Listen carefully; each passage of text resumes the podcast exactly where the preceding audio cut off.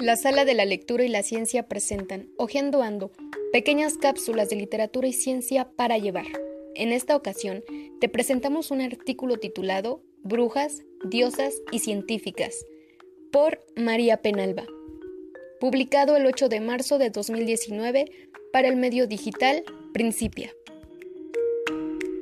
Cuando pensamos en brujas, normalmente lo asociamos al término casa de brujas y enseguida nos viene a la memoria los famosos procesos judiciales, por no llamarlos asesinatos en masa, de Salem, Sugarramurdi o Yorkshire. Asociamos la casa de brujas con hechos ocurridos en algunos casos hace más de 500 años. Sin embargo, esa localización temporal remota que asumimos no es cierta.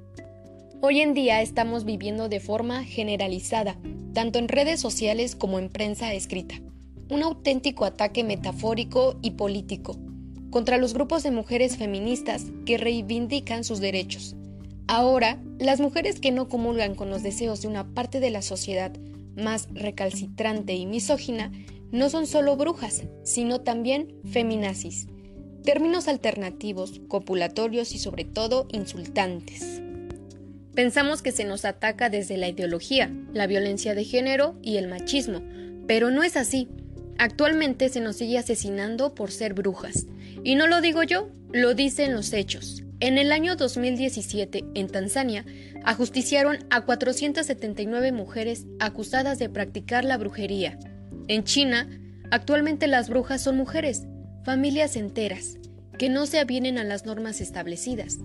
Y no son asesinadas, pero sí discriminadas y excluidas de las relaciones vecinales de forma hereditaria y familiar. Reflexionando sobre estos ejemplos, podemos pensar que estas situaciones existen solo porque suceden en territorios marginales donde sobreviven tradiciones ancestrales.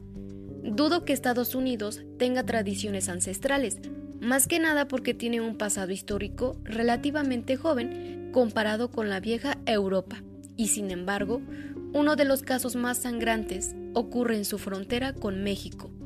Allí, las mujeres son esclavizadas, no solo en el trabajo, sino a nivel personal, y la que decide escapar y no seguir la norma impuesta es castigada de forma brutal con violencia, violación y aniquilación para dar ejemplo al resto de mujeres. A veces sus cuerpos no aparecen y cuando lo hacen están desmembrados, tirados en basureros, con toda la violencia y el menosprecio posible a su condición de mujer. Y lo peor, no hay justicia, no hay culpables. Otro pensamiento compartido y generalizado en la sociedad contemporánea cuando hablamos de brujas son las que aparecen en ficciones visuales y literarias que han crecido con nosotros. La madrastra de Blancanieves, la bruja de Hansel y Gretel, Úrsula de la Sirenita o incluso Maléfica.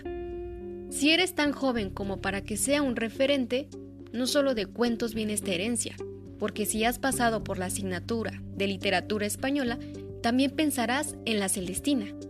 Es decir, pensamos en personajes de ficción donde la bruja es perversa, vieja, fea y tiene malas intenciones, no solo con los hombres, sino también con las mujeres.